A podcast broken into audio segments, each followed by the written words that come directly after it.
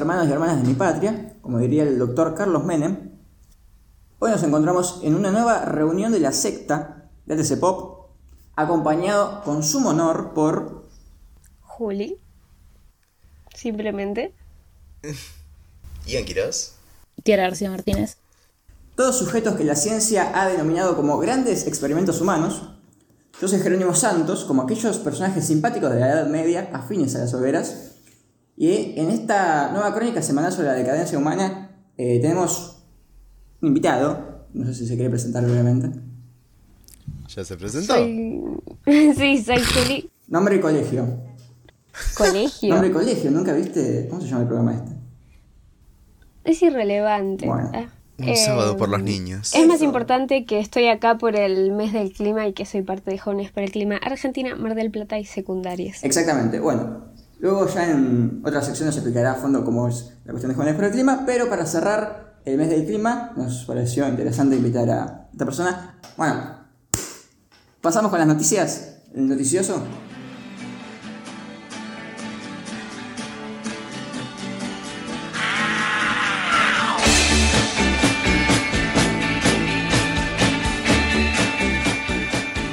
Arrancamos con los locales.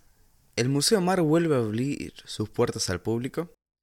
La Noche de la Caridad suma otro hotel para personas en situaciones de calle. Basural, se termina el contrato con el SEAMSE y la oposición pide información. Nueva baja de la desocupación en Mar del Plata. Trabajan en un plan estratégico para potenciar el complejo Punta Mogotes. En titulares nacionales, vacaciones de invierno sin cambios en el calendario y sin promoción turística. Al final, Argentina cayó de mercado emergente, pero a una categoría aún peor que de frontera. Jorge Macri tildó de cachivache y papelón a la interna de Juntos por el Cambio. Es ley, los residentes de zonas frías del país pagarán tarifas de gas más baratas. El Senado convirtió en ley el proyecto sobre cupo laboral travesti trans. Argentina y Rusia anunciaron que la próxima semana llegará más, más dosis del componente 2 de la vacuna Sputnik V. Carla Bisotti señaló que la Argentina está en los últimos tramos de las negociaciones con Pfizer. Perfecto, yendo a internacionales, Hungría, ser conservador, facho, homofóbico ya no es ser político. Irán, resultado eleccionario, sorpresa para nadie. Catalá, medio paso para atrás, medio paso para adelante. Y bueno, siendo así, arrancamos con el resumen semanal hablando de las noticias locales. Y como bien decíamos, el Museo Mar vuelve a abrir sus puertas al público. A partir de este viernes, el Museo Mar reabre sus puertas en Mar del Plata para que el público pueda recorrer las muestras en exposición. Las visitas serán con reserva previa de martes a jueves de 10 a 16 y de viernes a domingo de 13 a 19 y con el cumplimiento del protocolo sanitario correspondiente. A raíz del regreso de Mar del Plata a fase 3 del gobierno de provincia, comunicaron que el Museo Provincial de Arte Contemporáneo de Mar del Plata retoma sus actividades presenciales a partir de este viernes. Actualmente hay tres muestras en exposición y las personas que estén interesadas en recorrerla deberán realizar su reserva en la página web. ¿Vos decís que nos pueden dejar ir a hacer una presentación del proyecto Mar? Sería mucho. La pongo muy en duda. Bueno, así como algo desde Pero la terraza bueno. como los Beatles. Yo igual a eso apostaría más al cielito del colegio que al Museo Mar. Tipo, es más estético. Podría Imag- ser. Imagínate, o sea, en plan, bosque, la edificación ahí, tenés al lado de la casa del puente. Eh, papi, pero vos en el Museo Mar estás en una obra de arte moderno enfrente del Océano Atlántico. Incomparable. A ver, yo te voy a ser sincero, ya me hicieron cagar de frío en la costa el martes para grabar un corto, así que no quiero Pero no me lo tires en cara así todavía. Pero bueno. Eh, los trapitos se secan en casa. No quiero grabar más cosas en la playa porque hace frío. Eso es fundamental. Excusas.com. Siguiente. La Noche de la Caridad suma otro hotel para personas en situación de calle. Tal como habíamos hablado la semana pasada, el Obispado de Mar del Plata, a través de su dispositivo La Noche de la Caridad, anunció que, bueno, esta semana se va a abrir un segundo hotel para alojar a personas que se encuentran en situación de calle. Desde la iglesia confirmaron que ya trabajan para asistir a personas en situación de calle durante el invierno al difundir un mensaje enviado por el obispado por parte del Papa Francisco en el cual agradece y destaca la acción solidaria emprendida. En torno a la actividad realizada desde el dispositivo explicaron que pusieron en marcha un sistema de padrinazgo por tres meses para las personas en situación de calle y que así puedan tener un techo. Y remarcaron que el alquiler de los hoteles fue una iniciativa que surgió dado que el Estado no contempla abrir un refugio para el invierno como el año pasado. Basural. Se termina el contrato con el SEAMSE y la oposición pide información. El convenio por tres años firmado en 2018 con la Coordinación Ecológica Área Metropolitana Sociedad del Estado SEAMSE por el entonces gobierno de Carlos Arroyo para hacerse cargo de la operatoria del predio de disposición final de residuos está próximo a vencer y ante lo que se especula que será la no continuidad de la empresa estatal, desde la oposición salieron a pedir información al gobierno municipal respecto a los planes de gestión, entre otros puntos, ante la falta de definiciones expuestas oficialmente. Y lo de basurero es algo increíble, como lleva colapsando como los últimos seis años y no colapsó. Desde que Pulti lo hizo, salió Pulti y se ve que tenía la bola de cristal el hombre, porque salió y empezó a hacer problemas, pero bueno, son esos detalles. Y como son esos detalles, también tenemos la nueva baja de la desocupación en Mar del Plata. El INDEC informó este jueves que la desocupación en Mar del Plata bajó nuevamente, ubicándose en el 9,4% de la población de acuerdo al informe del primer trimestre de 2021. Esa cifra que contempla que 29.000 marplatenses están sin trabajo y que si realizamos el análisis interanual bajó un punto ya que era del 10,4%. ¿9,9 de desempleo? 9,4 de desempleo. Ah. En cantidad de personas hay 4.000 que pudieron conseguir trabajo. era como mucho, ponerle muchas ganas al INDEC. Esto quiere decir que durante dos años hubieron bajas continuas del desempleo a pesar de todo en Mar del Plata, cosa que es un gran avance para una ciudad que tiene una tasa de desempleo que es galopante y que es por una de las cosas que se destaca en Mar del Plata, ¿no? Y más que nada que esto se dé en meses que no son de verano, sino que son, es en meses de otoño-invierno. Es verdad. Esto quiere decir que, que, se está dando trabajo de mayor calidad y que no depende del turismo. Crece la exportación de cebollitas, se reactiva la industria nacional. Ea. Y hablando de, del turismo, trabajan en un plan estratégico para potenciar el complejo Punta Mogotes. El ente de Punta Mogotes comenzó a trabajar en el desarrollo de un plan estratégico para el complejo que contemple no solo el funcionamiento de los balnearios y las playas, sino también eh, que incorpore toda la potencialidad que tiene lugar. El desarrollo del plan estratégico que definirá una propuesta integral para Punta Mogotes durante los próximos 15 años está a cargo de la administradora general del complejo, Mariana Cuesta. Según lo que dijo, quieren que Punta Mogotes sea un destino inteligente basado en cuatro ejes fundamentales. Innovación, tecnología, accesibilidad universal y sostenibilidad. Y bueno, yendo a las noticias nacionales, vacaciones de invierno sin cambios en el calendario y sin promoción turística. El gobierno de la provincia confirmó que las vacaciones de invierno en el territorio bonaerense no serán adelantadas tal como se había evaluado hace algunas semanas, y quedó ratificado que se extenderá del 19 hasta el 30 de julio de este año. Desde la jefatura de gabinete plantearon que si bien no impulsará una promoción turística, la actividad no estará prohibida en ninguna de las fases vigentes. Una buena. Después, al final Argentina cayó de mercado emergente, pero a una categoría aún peor que de frontera. El Morgan Stanley Capital Index anunció este jueves que la economía argentina abandonará la categoría que desde 2019 comparte con la de Chile, Brasil, México y Colombia en la región, y que se ubicará en una cuarta categoría, la de standalone o mercado independiente. Tal como había anunciado hace un año, son los controles de capitales los que desalientan una mejor ubicación de la Argentina en la tabla. Desde septiembre de 2019, los inversores institucionales internacionales han estado sujetos a la imposición de controles de capital en el mercado de valores, dijo el director global de este espacio. Bueno, es medio como el, cuadro ese de Claudio Te Pongo, de a quién le cree la gente, Jesucristo, Marcelo Tinelli, eh, así, inchequeable. Sí, sin embargo, esto quiere decir también que en el escenario que se plantea, ¿no? Eh, mundialmente, la oligarquía está alineada increíblemente con la postura de, este tipo de grupos que siempre han eh, tomado posturas muy parecidas y que salgan a decir que estamos peor que con Macri muestra algo y muestra un gesto político bastante interesante desde Wall Street, más que nada.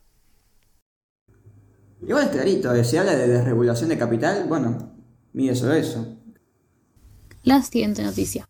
Jorge Macri tildó de cachivache y papelón a las internas de Juntos por el Cambio.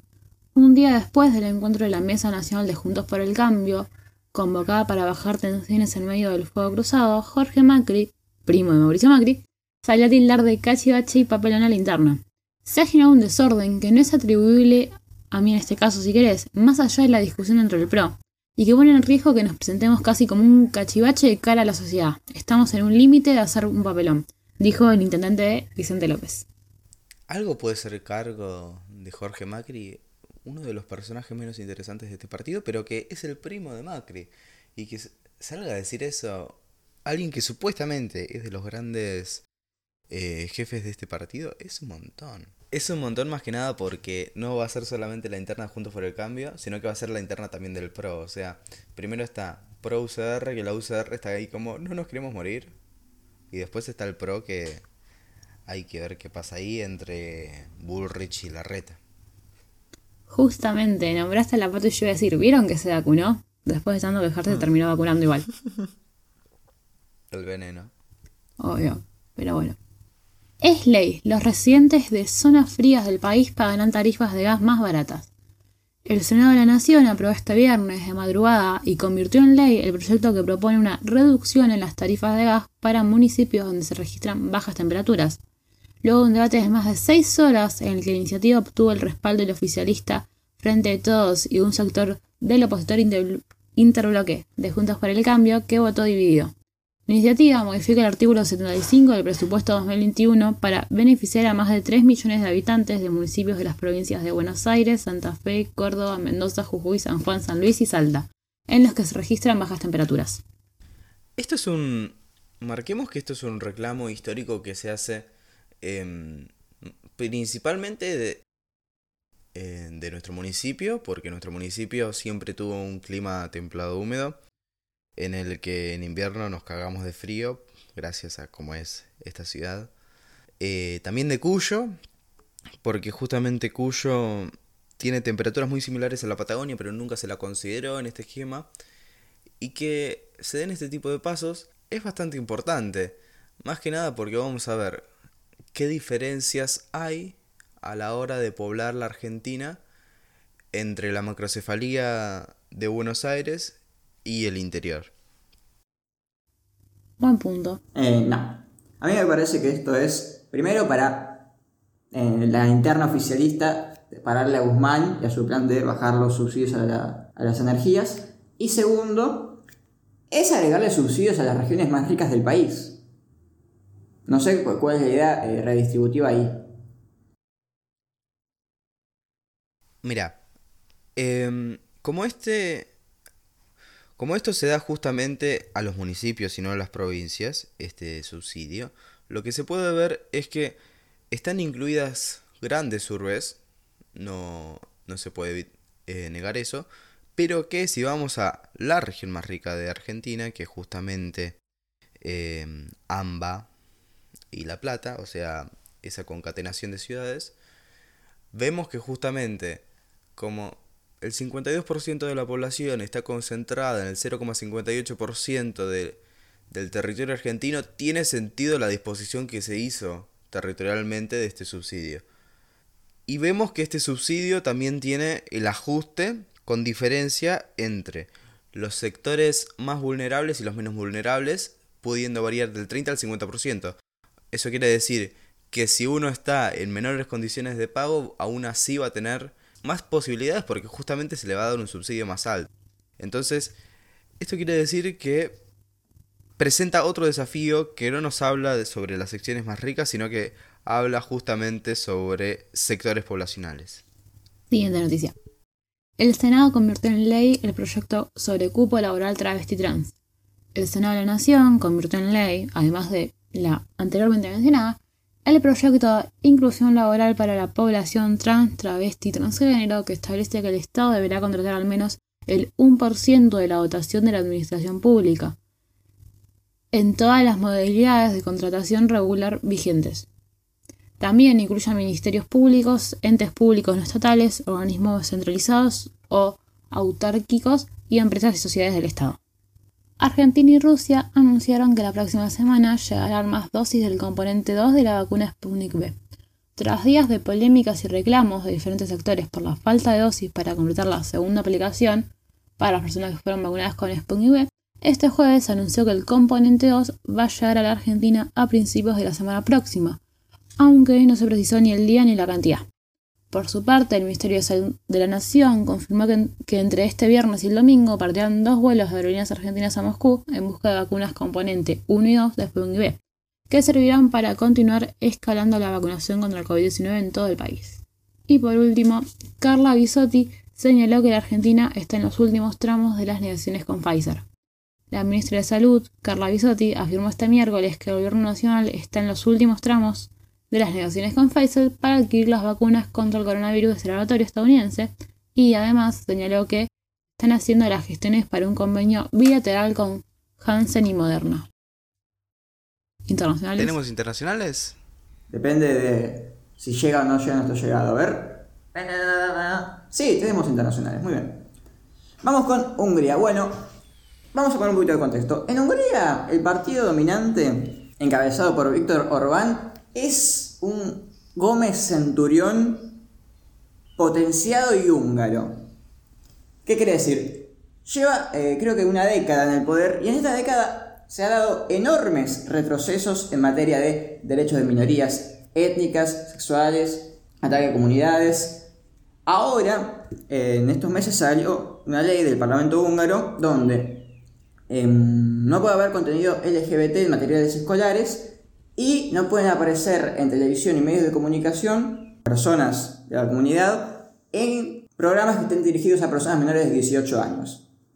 Por lo tanto, la comunidad europea dijo de acá y em, salieron todos a criticarlo. Salió la Cancillería alemana, salió Ursula von Leyen, que es la presidenta de la Comisión Europea, que calificó de una vergüenza la ley aprobada en el Parlamento húngaro una ley que prohíbe la promoción de la homosexualidad entre los menores, comillas, comillas, y el gobierno húngaro le contestó, eh, una vergüenza, sus comentarios están intrometiéndose en nuestra soberanía. Bueno, pero ¿cuál es el, el gran conflicto? Obviamente fútbol, que es lo que mira la gente, y es que en un partido entre Alemania y Hungría, los alemanes solicitaron pintar las paredes del estadio con la bandera LGBT a lo cual los húngaros se contestaron y dijeron, no, los húngaros no hacen política mientras juegan al fútbol. Lo cual es algo interesante analizar, es como respaldar el status quo es no hacer política, ser conservador es no hacer política.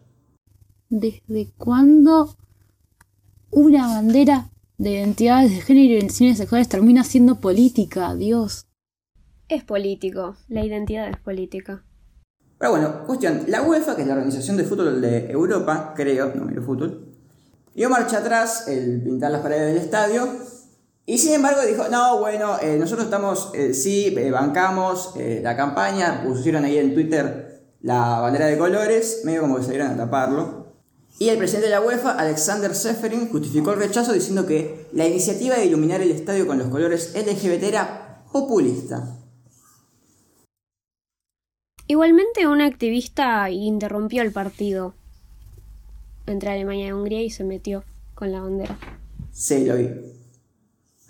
Sí, también creo que es destacable, por ejemplo, el accionar en un principio del ayuntamiento de Múnich, porque justamente Múnich salió a colgar banderas LGBT después de ese gesto de la UEFA, y cómo Alemania en general, a partir de, por ejemplo, la publicación de una tapa en uno de los diarios más importantes de Alemania después de Der Spiegel, que no me acuerdo el nombre lamentablemente, leído por un millón y medio de personas, justamente con esta bandera, más allá de la noticia ¿no? del partido de Alemania-Hungría que le, que le ganaron a Hungría, em, y todo lo simbólico que se produjo a partir de eso, yo creo que produjo un efecto Bárbara Streisand, en el sentido de que quisieron tapar algo pero al final eh, lograron que eso se replicara y que creciera a tasas increíbles y que bueno, sea una expresión que a la hora de verlo es,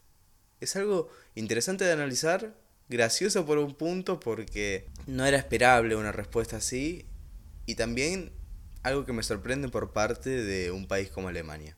Pueden cortar las flores pero no tener la primavera, dijo alguien alguna vez. Bien, después pasando con Irán. Bueno, ¿se acuerdan que la semana pasada dijimos que Irán iba a tener eh, elecciones de las cuales el Consejo de Sabios, que es quien elige quiénes se pueden presentar y quiénes no, habían censurado a todos los moderados, a todos los progresos, obviamente a todas las mujeres, y había dejado a tres o cuatro que era más o menos parecido. Bueno, nosotros habíamos predicho, con una gran capacidad de predicción, que iba a ganar el candidato conservador. Dicho, dicho, no porque todos los medios dijeran lo mismo. No, y no, no porque fuera el único tampoco. Bueno, y es que con la participación electoral del 50% de los eh, votantes habilitados, lo cual es un 20% menos que las últimas elecciones, eh, resultó electo Ebrahim Raisi, que es un conservador que está denunciado por eh, delitos, por violaciones a los derechos humanos, por haber participado en la ejecución de masa de hasta 5.000 presos políticos, según grupos como Amnistía Internacional es una muy buena persona, se destaca por sus valores y por sus Qué persona hermosa. Sí, sí, muy buen padre de familia. Sus dos años como presidente del Tribunal Supremo de Irán estuvieron marcados por la presión intensificada de la disidencia y los abusos contra los derechos humanos. Amnistía Internacional exigió el sábado que se le investigue por presuntos crímenes de lesa humanidad por las muertes. Bien, arrancamos bien. Además de que lo ven como supuesto sucesor del actual eh, líder supremo de Irán. No está mal. Yo te tengo una última noticia así. Tírame, acá en el pecho. Condenaron a 22 años y medio a Derek Chauvin por el crimen de George Floyd. Es una noticia que acaba de salir en este momento, grabación, así que bueno. Eh, ya? El Estado... No, el Estado había pedido una condena de 30 años y la familia una condena de 40. Es una condena menor a la esperada, pero sin embargo es un granito a la hora de ver cómo justamente eh, el pueblo movilizado logra que este tipo de casos lleguen a la corte. Aparte, Joe Biden eh, decretó esta semana el Día de la Abolición de la Esclavitud como feriado nacional de Estados Unidos. Ole. El Juneteenth. Más un punto. Ole.